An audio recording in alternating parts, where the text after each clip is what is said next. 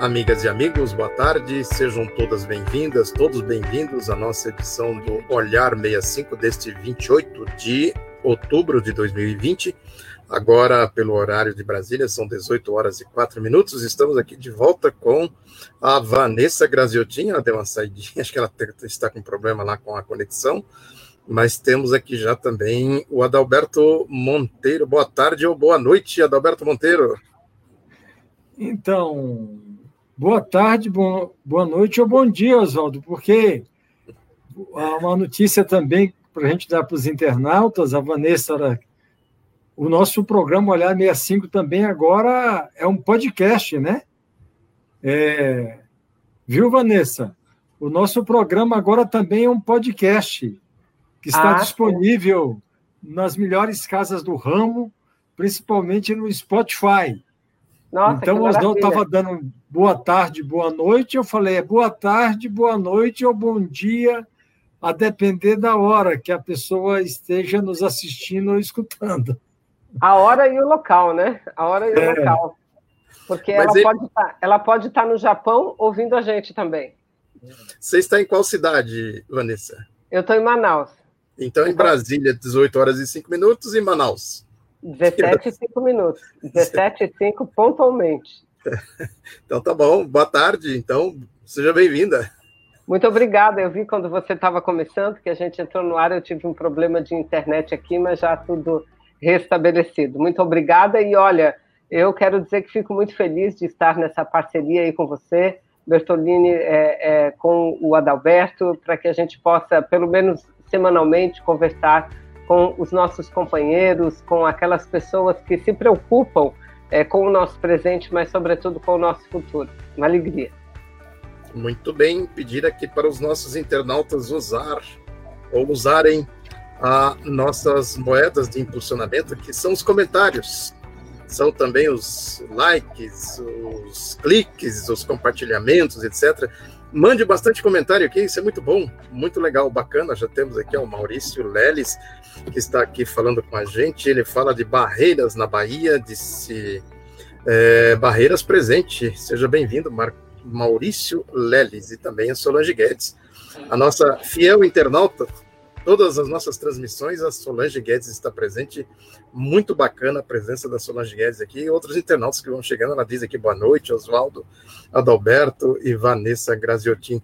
Mas enfim, aí o Bolsonaro deu uma recuada aí, Vanessa. Como é que foi? Ele ensaiou uma ofensiva contra o SUS e foi obrigado a bater em retirada? Como é que foi a história? Não, ele não apenas ensaiou, o que ele fez foi algo extremamente grave. Eu tomei, nós tomamos conhecimento ontem, aí na, já no final da tarde, da, do decreto que ele publicou no Diário Oficial. Não é um decreto em que determina os estabelecimentos de estudo, estabelecimento de estudos para, é, para a, a, a privatização, porque não tem outra palavra, para é, estabelecimento de parcerias público-privadas para as unidades básicas de saúde. Veja bem, isso aí é um crime, porque, lamentavelmente, viu, Adalberto, a saúde pública brasileira ela já está bastante terceirizada, bastante.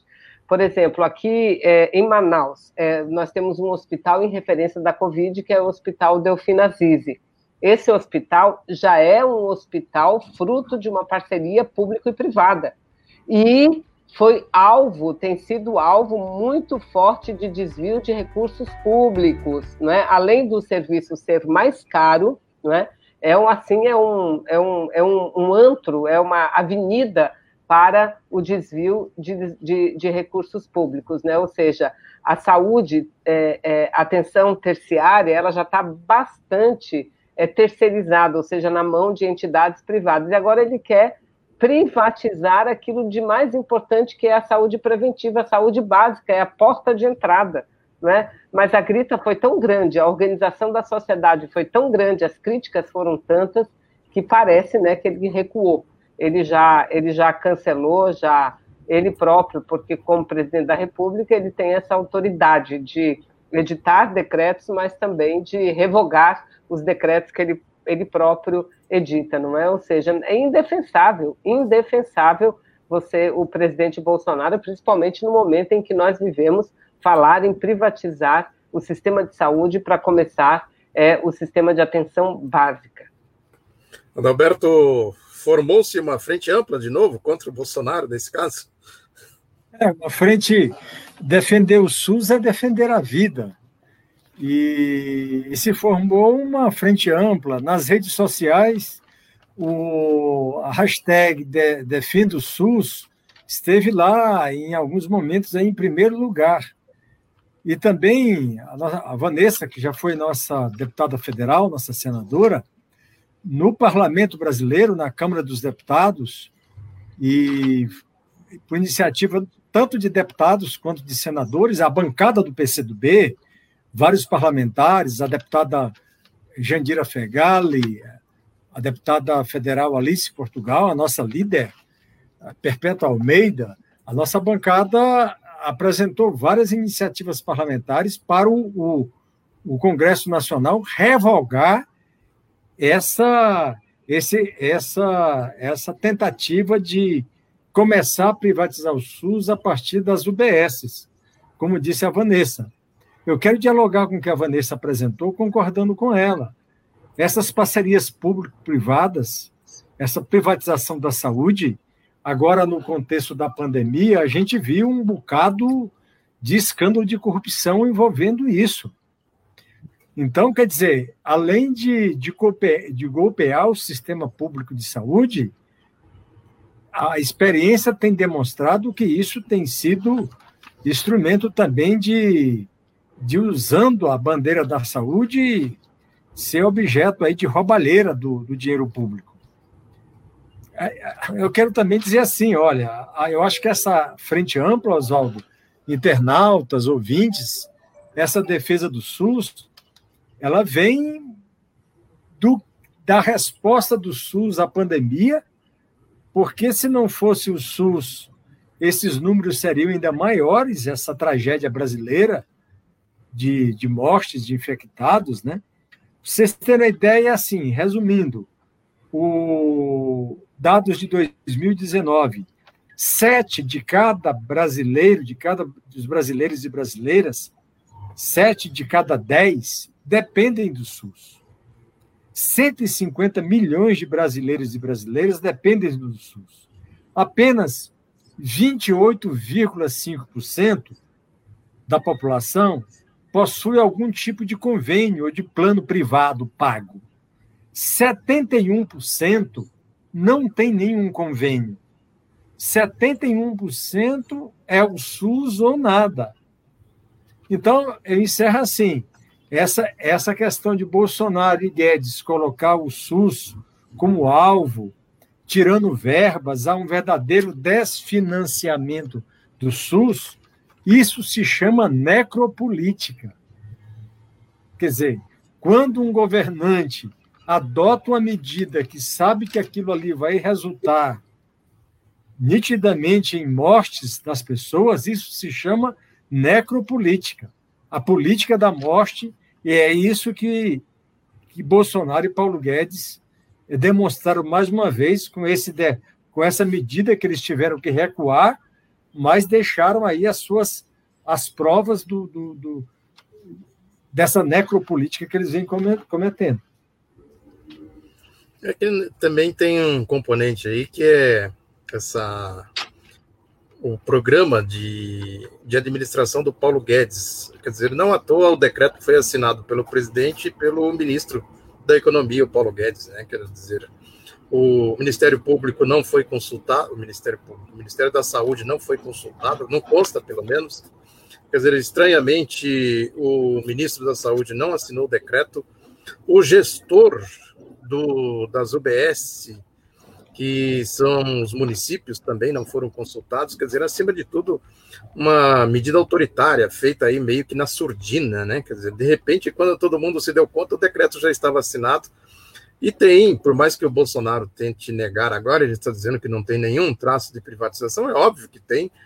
Né? Pode-se até dizer que é uma parceria público-privada, aí o tal do PPP, e ele está alegando que seria para construir obras aí das UBS e tudo mais, mas o sentido é claramente de fazer com que o orçamento da saúde seja é, é, arrochado dentro da lógica da política fiscal do, do Paulo Guedes. Porque não tem outra explicação para ter a assinatura do ministro da Economia num, num decreto como esse. Né? Ou seja, isso que o Adalberto está chamando aí de necropolítica, podemos dizer que é, é mais um ato que se soma a tantos outros do, do ministro da Economia, que é o super-ministro do governo Bolsonaro, no sentido de tirar recursos ou até evitar que os recursos cheguem ao atendimento das urgências da população, no caso do auxílio emergencial, auxílios às micros e pequenas empresas, aos estados e municípios. Quer dizer, isso compõe um conjunto de arroxo fiscal, né, de arroxo nos investimentos públicos para exatamente fazer a política fiscalista do Bolsonaro. Não é mais ou menos isso, Vanessa? Sem dúvida, eu acho que você é, levanta um, um, um fato que é fundamental. Eu, desde ontem, eu fiquei muito é, chocada quando eu vi um decreto presidencial assinado pelo presidente da República e pelo ministro da Economia. Um decreto que tratava, que tratava de saúde.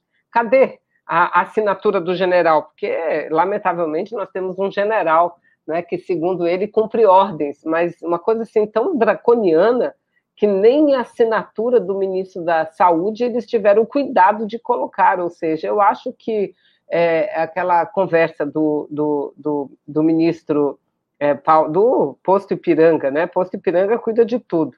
Ou seja, eles têm que acenar para o mercado, eles têm que acenar para o grande capital. Então, eles vão encontrando formas, né? mas eles não contavam com que é, a defesa do SUS fosse assim tão poderosa, poderosíssima. E olha, não foram apenas as forças de oposição, né?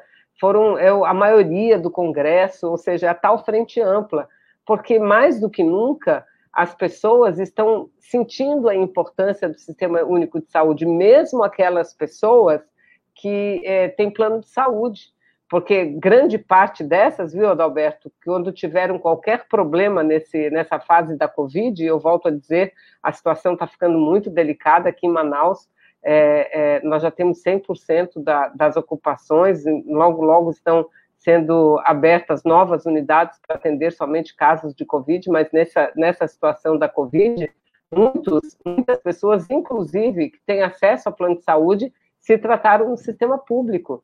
Ou seja, é, é, foi uma grande demonstração que nós tivemos que, na hora do socorro, na hora da necessidade, quem comparece não é o segmento privado, quem comparece é o segmento público, não é? Então, é, é, muito importante. Eu acho que essa, essa mobilização foi uma, uma demonstração que o Bolsonaro vai ter muita dificuldade em mexer, pelo menos, com o Sistema Único de Saúde. Lamentavelmente, em outras áreas, ele tem uma facilidade maior. Veja a reforma da Previdência, que retirou o direito de trabalhador, o direito ao acesso à aposentadoria, e a população não se mobilizou porque no fundo é, achou que o que estava acontecendo ali era a retirada de privilégios, e não era isso, né? Mas, enfim, então é uma demonstração que quando a população está antenada, atenta, mobilizada, a gente consegue sim vitórias. E daqui para frente é tudo que nós vamos precisar, não é? Estarmos antenados, porque assim que concluir esse processo eleitoral, eles virão com tudo, é, com as reformas, reforma administrativa, é, reforma tributária, e são reformas que atingem o andar de baixo, né? O andar de cima, lamentavelmente, sempre é preservado. Isso, Adalberto, é, é um caso aí que a gente pode dizer um mal que veio para o bem, quer dizer, permitiu que se mobilizasse, fizesse um, desse um, um, alerta, um grande alerta em defesa do SUS. Você acha que foi um pouco isso também, não? É, é que a é exatamente. Eu acho que essa pronta reação é, dentro do Congresso Nacional e fora do Congresso, quer dizer, é, embora que via as redes sociais, então houve uma manifestação, digamos, é, ampla mesmo, né? Então e também política e social. Então, se formou uma, uma reação de vários setores. O, como eu já disse, o assunto foi lá para o alto nas redes sociais. E outra coisa, Bolsonaro percebeu que se isso fosse a voto no Congresso, muito provavelmente ele seria derrotado. Então, o recuo se deu por conta da frente ampla. Então, fechando esse assunto, eu acho que hoje é dia, é, é toda boa notícia, toda é, a, a, luta, a luta do povo também, ela, ela se alimenta de, de vitórias, mesmo que parciais. Essa é uma vitória parcial, que, como disse a Vanessa, a carga pesada está aí engatilhada com, com reforma administrativa é, e, e, e outras ameaças contra os interesses do Brasil e os direitos do povo, mas a gente tem que, que sim, que hoje aplaudir a luta do povo, a luta da Frente Ampla, que barrou essa tentativa de, de privatização da, das UBS, das Unidades Básicas de Saúde do SUS.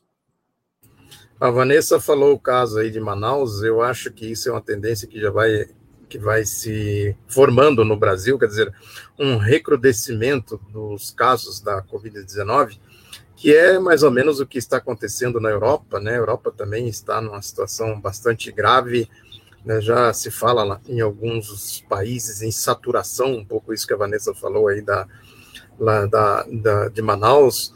Agora, nos Estados Unidos também, eu abri aqui só por curiosidade, é, né, botei aqui na, no sistema de busca das últimas notícias sobre Donald Trump, e uma delas veio exatamente com isso. É, casos de Covid disparam e podem atingir a campanha de Donald Trump. Aí tem outras coisas mais, né? Por exemplo, a dívida dele, quer dizer, é, dívida de um bilhão de dólares, é, é, o que ele está, supera um bilhão de dólares, essa notícia está na Folha de São Paulo. É, tem também aqui rejeição feminina barra estratégia de Trump para atrair eleitoras brancas de classe média. Ou seja, parece que também vai se formando uma frente ampla contra o Trump nos Estados Unidos, não é isso, Vanessa? Então, é, é, essa é uma notícia também bastante alvissareira. Né? Eu amanheci lendo o noticiário e uma das primeiras notícias que eu vi foi o fato de que ele está tendo muita dificuldade com as mulheres. Aliás, eu acho que a revolução é, é, será feminina, viu? Mesmo porque é a revolução, não é? já é feminino, não é? Mas você veja, no Chile, as mulheres tiveram um papel importantíssimo nessa vitória alcançada agora no final de semana. Na Bolívia, as mulheres tiveram um papel fundamental. E nos Estados Unidos, eu espero que lá faça uma diferença também. Né? Eu andei lendo que é o segmento em que o Trump tem maior dificuldade de entrar, porque, tal qual o Bolsonaro, ele agiu de uma forma assim completamente negacionista, né? Completamente irresponsável. E você veja, não à toa, né, Dalberto, não à toa que são os dois países que juntos detêm é, o maior número, o maior percentual, ou seja, os piores indicadores da, da pandemia da coronavírus, do coronavírus são exatamente Estados Unidos e Brasil, cujos presidentes são muito próximos, né? Aliás, um é chefe do outro. O, o, o Trump é o chefe do Bolsonaro. Eu só quero ver o Trump perdendo, como é que o Bolsonaro vai ficar? Né? Ele é chefe do Bolsonaro pai e dos Bolsonaros filhos, né? Você veja, é uma coisa assim, né? Só que os Bolsonaros já não são mais bons cabos eleitorais. Os americanos não querem muito que eles mostrem a cara na campanha, né? Então, acho que é, a, os, os, democratas lá deveriam mostrar mais quem é que está do lado do Trump, quais são os líderes mundiais que estão do lado do Trump, que daí, quem sabe, ele perderia um pouquinho mais de votos. Agora, sempre é muito perigoso, né? É muito perigosa essa eleição americana, porque ela é muito, muito complicada. Você veja, a Hillary tinha uma, uma, ela tinha uma, uma vantagem também bastante significativa no, no último pleito e o Trump acabou ganhando, não é? Então vamos ver agora. Agora é, é preciso, eu acho que ele não é mais a novidade, ele está bastante desgastado agora. Espero que a gente não tenha é, a má surpresa que tivemos nas eleições passadas. É o, o que a Vanessa acaba de dizer, de fato, tem um debate, sobretudo entre vários analistas, mesmo dos Estados Unidos, que recente, é, nos últimos tempos, dois candidatos, duas candidaturas, ganharam as eleições em número de votos, entretanto, perderam as eleições porque as eleições nos Estados Unidos, como disse a, Vanessa, é pelo colégio eleitoral. É uma eleição indireta.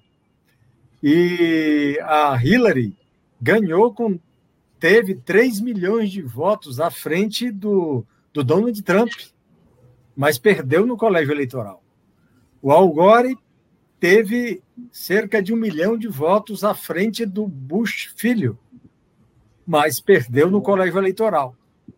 É claro que agora as pesquisas, todas elas apontam uma, uma tendência forte de vitória do candidato democrata, o Biden, mas sempre, sempre há um quê de, de, de expectativa. Mas, a, de fato, há pouco a gente falava, o Oswaldo nos leu aí a manchete, agora, agora quente lá dos Estados Unidos, é, nas últimas, nos últimos três dias, houve um aumento de 40% do número de pessoas que baixaram o hospital por conta da Covid. Aumenta o número de infectados e aumenta o número também de internados. Quer dizer, isso para a campanha do Trump é uma é um, é um supapo forte, porque, como disse a Vanessa, ele, como Bolsonaro, são, são negacionistas, minimizaram a, a, a pandemia o tempo todo esse resultado. Bom, mas eu, além disso, o comentário que eu gostaria de fazer a respeito das eleições dos Estados Unidos, que de fato é uma eleição que, cuja dimensão ela está mais focada no significado da derrota do Trump do que propriamente de, da, do que de positivo pode oferecer a vitória do Biden, do Partido Democrata. Eu explico o meu modo de pensar. É porque se o Trump for derrotado, é um duro revés, não só nos Estados Unidos, nos Estados Unidos, mas mundialmente, de uma corrente é, política, social, que alguns chamam de populismo de direita, o populismo autoritário, mas eu julgo mais apropriado chamar o bicho pelo nome que o bicho tem. Na minha opinião, é uma corrente, se trata de uma corrente de fato neofascista. É de extrema direita, reacionária, mas que abriga bolsões neofascistas e neonazistas. Então, se trata do Trump nos Estados Unidos, do Bolsonaro no, no Brasil, né, do é, na Europa, a, Marine Le Pen na, na, na, na França, o presidente da Hungria, o presidente da Polônia, o Partido Alternativa para a Alemanha, de extrema direita na Alemanha, e que tem bolsões neofascistas. Então, a derrota do Trump, ela, ela é um duro revés nessa corrente. Então, isso é uma, é uma vitória. É, isso, isso alimenta, então, a luta democrática no mundo.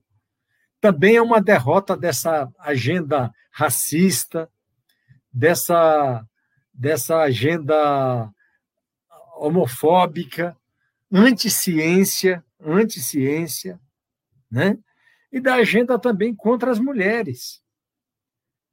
É, então, daí o significado, daí que o mundo está olhando as eleições dos Estados Unidos, pela potência que é os Estados Unidos. E é claro, se o Trump sai vitorioso, aí também é um reforço dessa corrente reacionária, é, com bolsões neofascistas, como eu já disse. Então, e para o Brasil tem um significado, que a Vanessa aí já tocou, né? Porque a relação que o Bolsonaro estabeleceu com os Estados Unidos, como disse o, o diplomata Rubens Recupero, é, não foi uma relação de Estado para Estado. Ele apequenou essa relação Brasil-Estados Unidos. Foi uma relação de tanta subserviência, de tanta vassalagem, que foi uma, uma relação mesmo de, de, de subserviência ao Donald Trump. Então, se Trump é derrotado, e essa é a, é a tendência, vai ser um duro revés também para essa para Bolsonaro aqui no Brasil, para a extrema direita no Brasil. A Vanessa falou aí da, a revolução das mulheres, uhum. da mulher e tal. Quer dizer, é, a história, né, Vanessa, também tem dá razão esta sua constatação. A Revolução Russa, por exemplo, começou com as mulheres. Aqui no Brasil nós tivemos a campanha pela anistia também, que foi uma espécie assim de largada dos grandes movimentos de massa contra a ditadura militar, também liderada por mulheres. Né? A própria história dos Estados Unidos, das mulheres dos Estados Unidos, é, são fatores que vão se interligando em todo aquele processo pós, vamos dizer assim, pós-revolução francesa, é, com o surgimento do capitalismo de maneira mais com feições mais definidas, que resultou, por exemplo, no Dia Internacional das Mulheres, que se interligam com vários fatores internacionais, que é uma data que é, às vezes a gente não dá importância, mas tem essa grande importância. Agora, quando se fala do Bolsonaro, quando se fala do Trump, se fala do seu negacionismo, eles, eles também, essa ideologia que move esses dois presidentes, é negacionista também desse ponto de vista, quer dizer, nega a civilização. Não é à toa que tem é, essa rejeição das mulheres ao Donald Trump. Né? E aqui no Brasil também, a, tudo que o Bolsonaro faz, que o presidente Bolsonaro faz, ou a, a pessoa, né, o Jair Bolsonaro, a, a, os seus pronunciamentos, os seus comportamentos, é, é, a negação da civilidade, da civilização. Né? O Trump também é um pouco isso. Quer dizer, é, um, é uma ideologia que nega a história e nega a civilização. Não é isso, Vanessa? Sem dúvida nenhuma. Acho que o Adalberto levanta algo aqui que a gente precisa deixar bastante. É, é, bastante consolidada a nossa opinião, porque senão muita gente vai dizer, ai, que bom, agora o, o Biden é ótimo. Não é ótimo. Os Estados Unidos continuará sendo os Estados Unidos, continuará sendo exatamente o país imperialista que vive é, é, da opressão sobre as demais nações, que não respeita nenhuma, nenhum organismo internacional, que ele invade o país que ele bem entende, que faz bloqueio econômico contra Cuba há, há, há décadas, né, mais de cinco décadas, ou seja, continuará o mesmo. Um país é, que busca a guerra para é, é, solucionar problemas internos, né, conflitos, continuará sendo o mesmo. Agora, há uma diferença entre o Biden é, e o Trump nessa questão que a gente coloca, do, da própria democracia, porque a, a chegada do Trump ao poder, como a chegada do Bolsonaro aqui ao poder, significa a chegada da extrema-direita, aquela extrema-direita que não tem nenhum compromisso com as liberdades democráticas, não tem nenhum compromisso com, é, a, a, a, com a individualidade das pessoas, não é? Você veja, alguém mais é, contrário às mulheres do que o Bolsonaro, não. Alguém que, que desrespeita os direitos dos homossexuais do que o Bolsonaro e todo seu grupo, não você veja, não sei se vocês viram, mas eu estou impactada até agora, né? Por mais que a gente conheça, por mais que a gente sabe quem é e o que defende essa família Bolsonaro, mas cada vez que eu vejo o envolvimento dele com marginais, eu pessoalmente fico assim muito impactada. Não sei se vocês viram a participação do Bolsonaro é, fazendo propaganda foi em 2018, mas ele continua aliado propaganda é, de um cursinho para policiais, né? Alfacom parece, cujo proprietário os professores são criminosos, expulsos de corporações por porte de drogas, não é? Então, olha o nível do presidente da República do Brasil, olha o nível. Então, a gente precisa ver como é que é, a gente é, chega à população e faz como a população enxergue isso. Eu sei que está muito difícil, muito difícil porque o Bolsonaro, ele, mal ou bem, ele se aproveitou muito da pandemia. Se tem alguém que ganhou politicamente com a pandemia, esse alguém chama-se Bolsonaro. Não por mérito dele, não por mérito dele. Ele acabou ganhando em cima de algo que ele não queria, né? mas que ele foi obrigado a aprovar porque uma maioria política no Brasil se formou é, para garantir essa ajuda emergencial de 600 a 1.200 reais ele como Paulo Guedes, os dois autores da, do decreto que tiveram que revogar da privatização do SUS, eles só queriam uma cesta básica, né? E foi a oposição, principalmente, que disse não, não aceitamos. Ele teve que recuar e garantir essa ajuda. E essa e ao garantir essa ajuda, a gente tem visto as pesquisas, ele tem crescido é, perante é, a opinião pública. Claro, porque a população sobreviveu, a população não passou fome, a própria economia não teve um baque maior por conta disso, né? Mas a gente tem que ir dialogando com as pessoas, porque nós somos oposição ao Bolsonaro, não é porque a gente não gosta do Bolsonaro, eu particularmente não gosto. Eu, eu, eu, eu nunca me lembro de ter tido, eu fiquei com ele direto na Câmara dos Deputados 12 anos, lado a lado, mais oito no Senado, ele na Câmara foram 20 anos. Eu não me lembro de ter, assim, iniciado uma conversa com o Bolsonaro. E olha que fizemos algumas viagens juntas, e sabe quais viagens que ele sempre, que ele estava sempre? Viagens com as Forças Armadas. Porque as Forças Armadas, Exército, Marinha, Aeronáutica, tem um programa que eu considero fundamental, importante. Leva os parlamentares para conhecer o Brasil.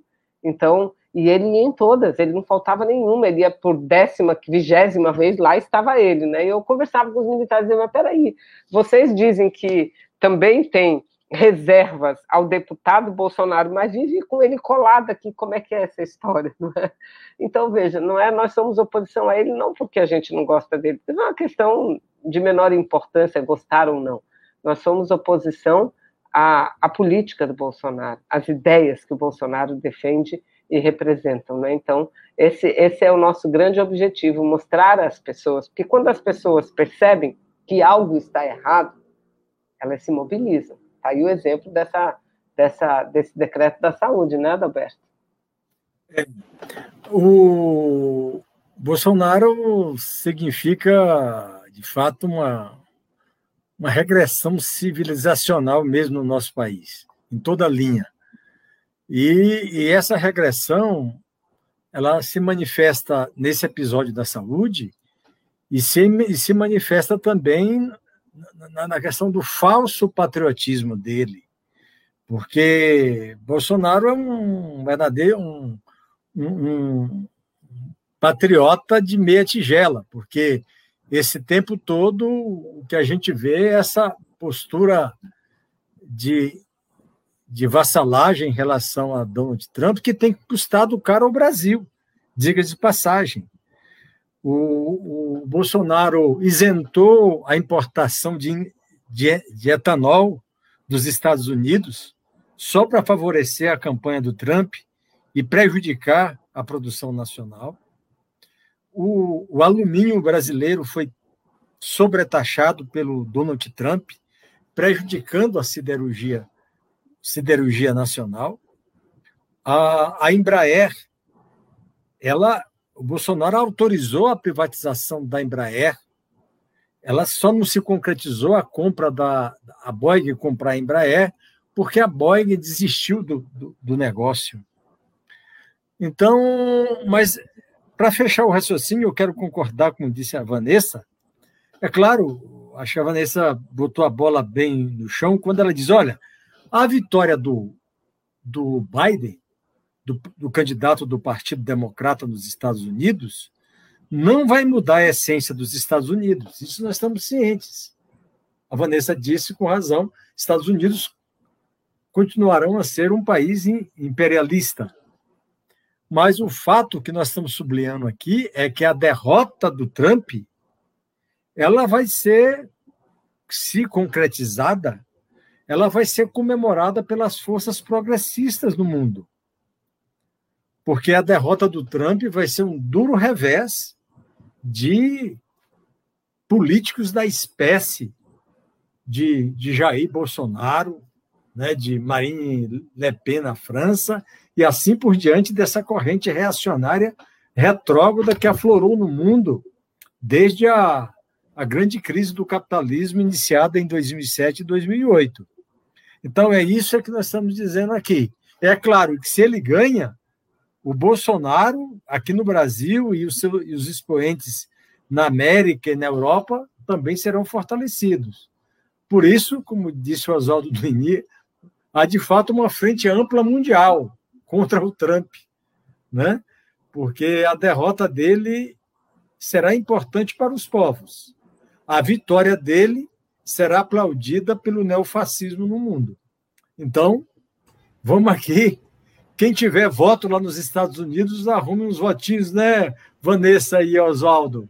Liga, manda um, mande umas mensagens lá para os amigos e amigas nos Estados Unidos para ajudar a derrotar o Donald Trump.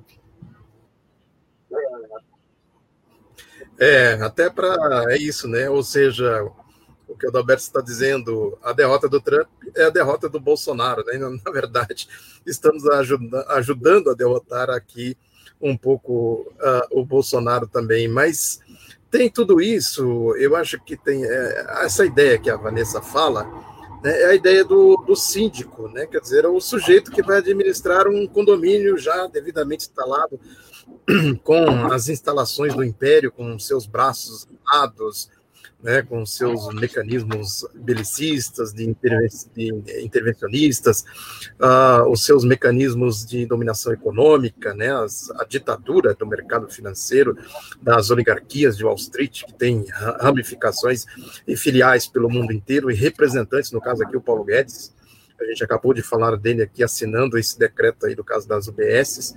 Tem uma matéria do The New York Times, que eu achei muito interessante, que fala exatamente de é, fala exatamente como uh, os comportamentos do Bolsonaro e do Trump, como eles se interligam e como eles são prejudiciais ao mundo, sobretudo à América Latina. Né? Nesse caso, por exemplo, aqui da Covid, quer ver? Só um detalhe aqui bem rapidinho de passagem, uma citação aqui do The New York Times, que diz o seguinte, que, aliás, o texto tem esse título em português, é, traduzido como Trump e Bolsonaro quebraram a defesa, as defesas da América Latina para a Covid-19. E a matéria segue dizendo que os dois compartilham o desprezo pelo vírus implementa uma campanha ideológica que prejudicou a capacidade da América Latina de responder à Covid-19. Quer dizer, é, é, o, o, Bolsonaro, na verdade, é um mal, né? à medida em que ele se liga ao Trump, é um mal para a América Latina, é isso que o New York Times está dizendo. E o Adalberto acabou dizer, é um mal para o mundo. Quer dizer, a derrota do Trump é a derrota desta vertente mais reacionária aí da extrema-direita, né? Esse pensamento, essa ideologia da extrema-direita.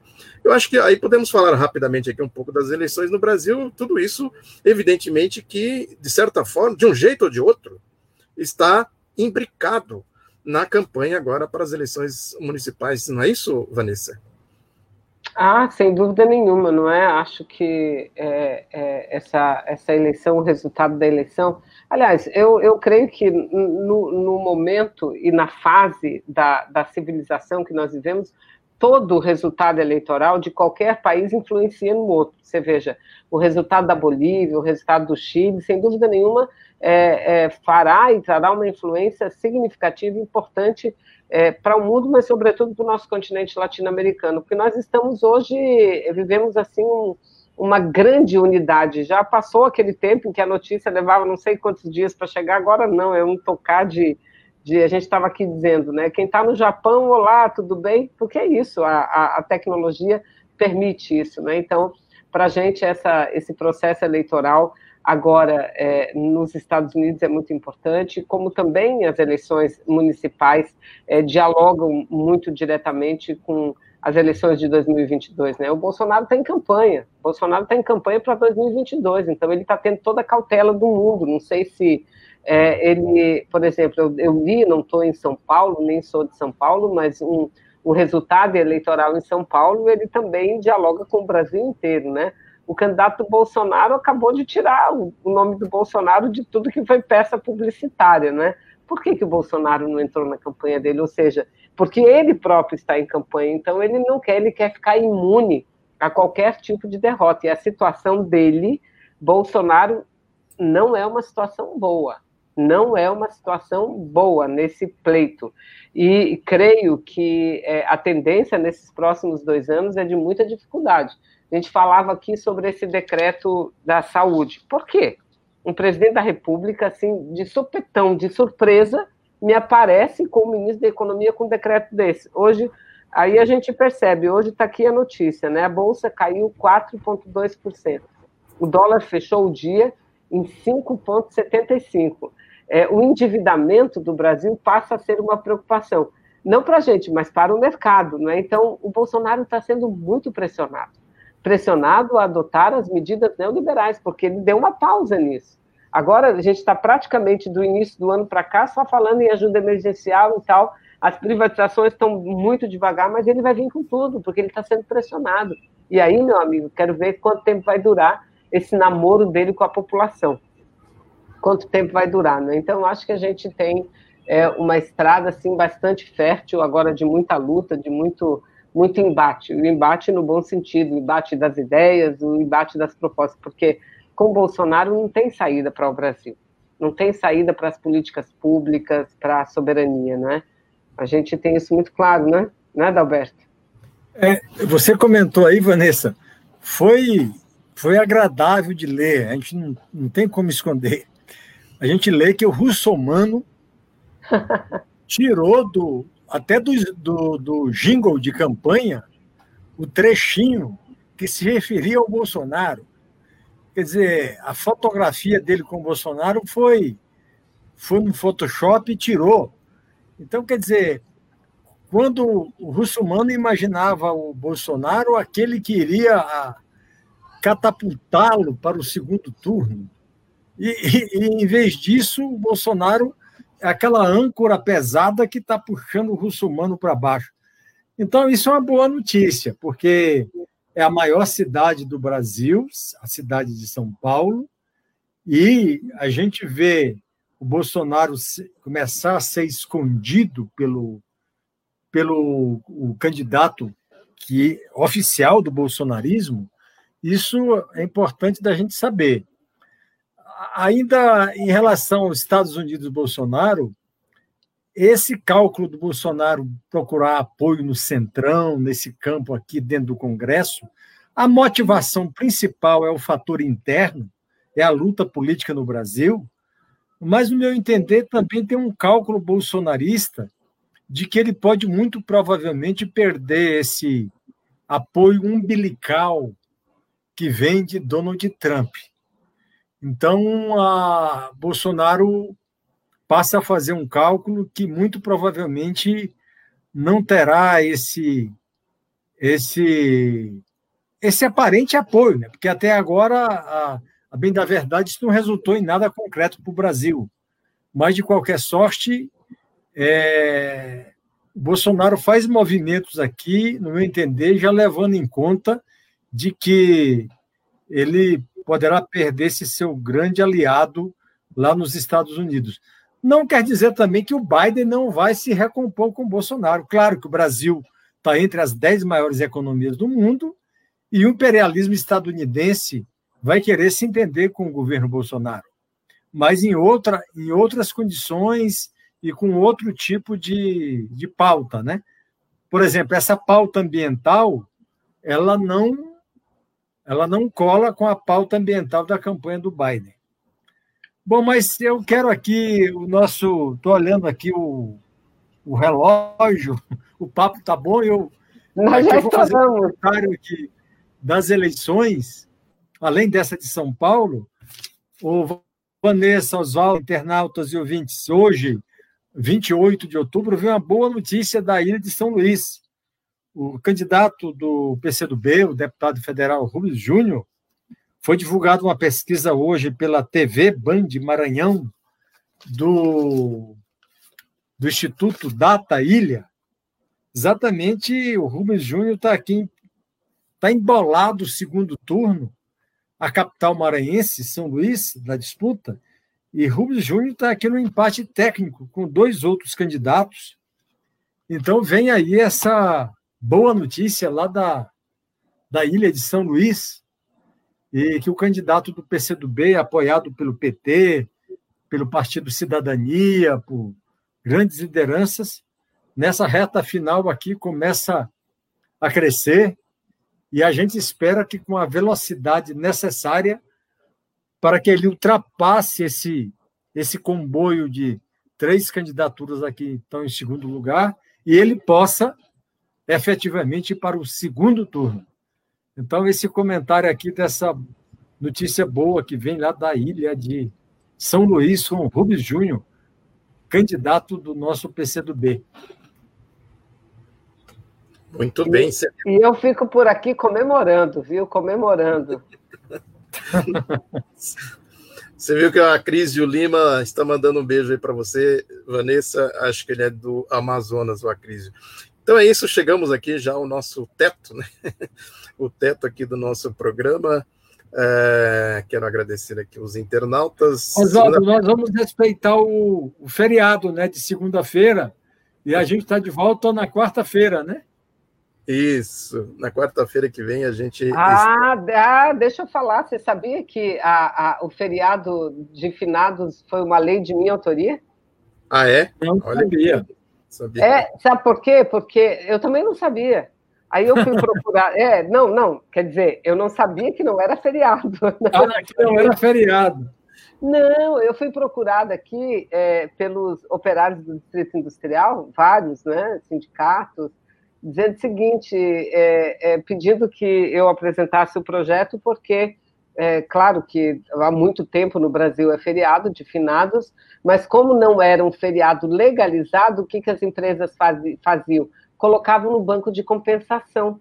Então, os trabalhadores tinham que repor depois desse dia. Aí foi o presidente, era o presidente Lula, que eu apresentei o projeto, foi aprovado e sancionado pelo presidente Lula. Aí sim que se tornou um feriado nacional legal. Olha, Olha se você não fizesse esse comentário, e olha que tem relevância para a classe trabalhadora, né? Quer dizer que muita gente muito, muito sendo prejudicado com isso. É, né? É, porque o, o, feriado sempre foi reconhecido que é um feriado importante, né? O Dia dos Mortos, da saudade. E então, óbvio que todo mundo ficava sem trabalhar, mas depois tinha que compensar o dia não trabalhado. É igual o feriado do Carnaval também, né? Não é reconhecido legalmente. Mas enfim, é, chegamos aqui finalmente. Vanessa, faz uma despedida aí dos nossos internautas. Não, não, eu não sei fazer despedida, apenas agradecer você, muito obrigada a vocês. E olha, gente, vão se acostumando com a gente, que nós vamos começar, como diz o, o Adalberto, nesse bate-papo aqui bastante informal, no, no podcast também, não é? Que eu vou é, me familiarizando com isso. É. Obrigada aí, viu, gente, pela audiência. Adalberto? Bom, então, aí, uma, agora internautas e ouvintes, né? Aqui pelas redes e pelo podcast um abraço e, e a gente está de volta agora na próxima quarta-feira. É isso aí, então, bom fim de semana aí para todos, bom feriado e até quarta-feira, nesse mesmo horário, às 18 horas, a gente está aqui ao vivo, aqui no canal oficial do PCdoB, também no Facebook, Twitter, enfim. E várias... boa campanha. E boa campanha e parabéns aos servidores públicos, hoje é dia de servidor público. Muito bem, então é isso aí, até quarta-feira, tchau. Tchau.